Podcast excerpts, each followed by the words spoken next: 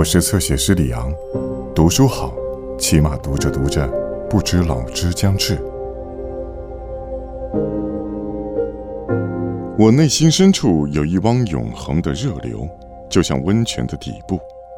我一直希望来一次一劳永逸的喷发，于是我就能变成一个不同的人。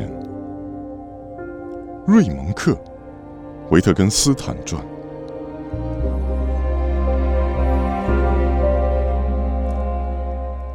撒谎对自己有利的时候，为什么要说实话？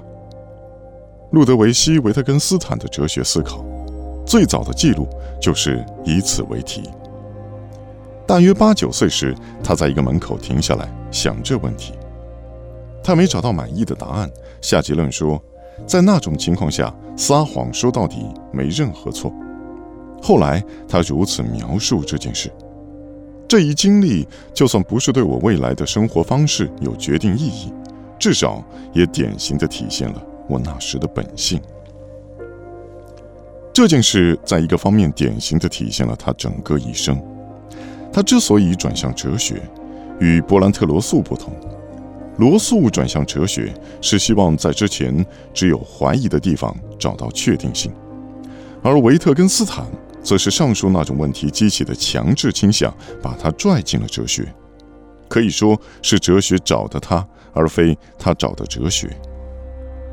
在他的体验里，那个问题的两难是讨厌的侵扰和费解的谜，强加于他，俘虏了他，令他不能好好的过日常生活，除非哪天能用一个满意的解答将其驱除。但在另一意义上，回答这一具体问题的那个少年是极不典型的维特根斯坦。这回答轻易地接受了不诚实，根本上不容于成年维特根斯坦身上的令人既钦佩又敬畏之处，不留情面的诚实，恐怕也不容于他对哲学家之为哲学家的理解。称我为真知寻求者。他曾写信对姐姐说：“我就满意了。”这件事意味着性格的变化，而非观点的变化。他一生许多次变化中的第一次。他的一生以一系列这样的转变为界标，他们发生在危急的时刻，而维特根斯坦祈求转变时，抱着这样的信念：危机的根源是他自己，仿佛他的一生。是一场与他自己本性进行的战斗。他成就了的事情，通常都带着不顾他的本性的意味。就此意味而言，终极的成就，就是对他的彻底克服，一种让哲学本身不再必要的转变。后来有人对他说：“基伊摩尔孩子般的单纯值得赞扬。”时，维特根斯坦提出了异议：“我不能理解。”他说：“除非一个孩子也值得为之得到赞扬，因为你谈的单纯，不是一个人为之拼争的单纯，而是出自天然的免于诱惑。”这评论暗藏着一种自我评价。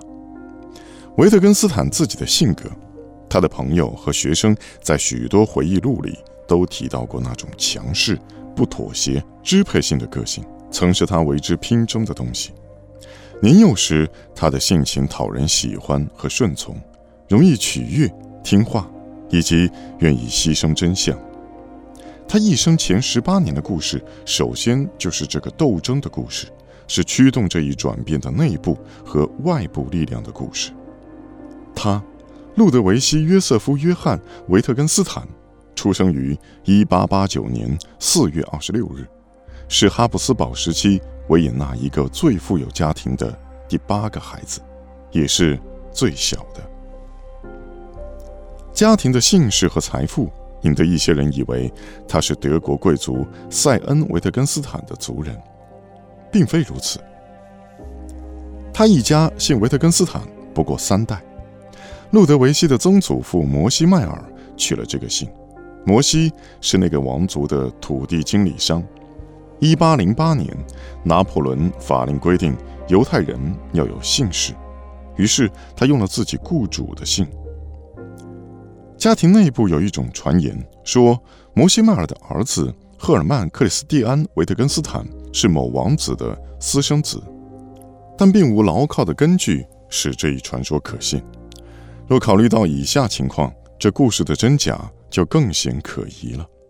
他的最早出现，似乎是家族面临纽伦堡法案，努力为自身重新归类之时。这故事对赫尔曼·维特根斯坦本人倒真挺相宜。他取克里斯蒂安为自己的中名，是刻意切割自己的犹太背景。他完全脱离了自己出生于其间的犹太团体，离开了出生地科尔巴赫，到莱比锡生活，在那儿成功的做着羊毛商生意，从匈牙利和波兰买进，向英格兰和荷兰卖出。他选的妻子是一个显赫的维也纳犹太家庭的女儿，名叫芬妮·费格多尔。但1838年他俩结婚之前，他也皈依了新教。19世纪50年代，他们搬到了维也纳。那时，维特根斯坦家大概已不认为自己是犹太人。赫尔曼·克里斯蒂安甚至有了点反犹名声，他坚决禁止子女跟犹太人通婚。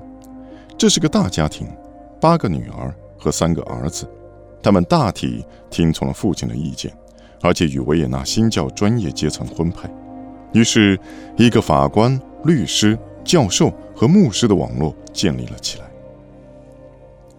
若维特根斯坦家需要任何传统的专业服务，就能以之为依靠。这个家庭的童话如此彻底。赫尔曼的女儿竟问兄弟路易斯：“他听到的。”他们有犹太血统的流言是不是真的？纯种，米莉，他回答：“纯种。”他们的情况与许多其他有名的维也纳家族并无不同。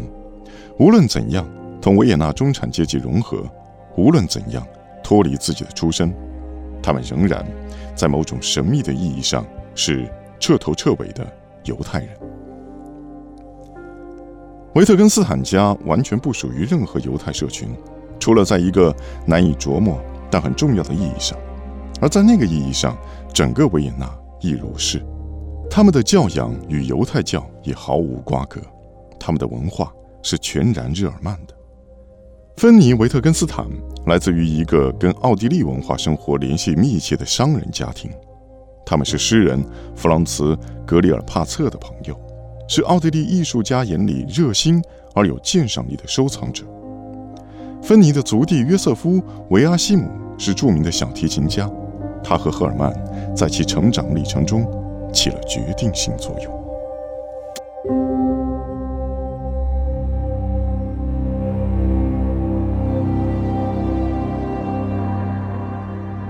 更多精彩内容，请在新浪微博、微信公众号。